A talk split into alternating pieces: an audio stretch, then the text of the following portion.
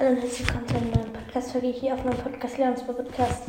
Ja, heute ranken wir die ähm, Super Saiyan Border. Also auf meinem fünften Platz ist ähm, Penny.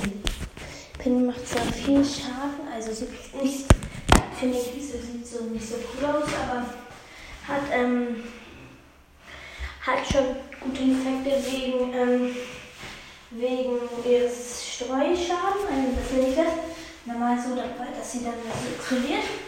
Danach würde ich ähm, Karl machen, weil Karl eben durch Sven, nee, Jackie, weil Jackie eben durch, ähm, eben durch Zauber durch Sven schießen kann und ihre Starpointen von OP. Ja. Und Karl auf dem dritten Platz, weil er in der nahen Welt ist, kann er eben super schnell seinen Bumerang werfen. Hm. Zweiter Platz ist Rico. Mhm. Rico ist ein cooler Baller, kann auch gut abprallen, aber er hat eben viel zu wenig Leben.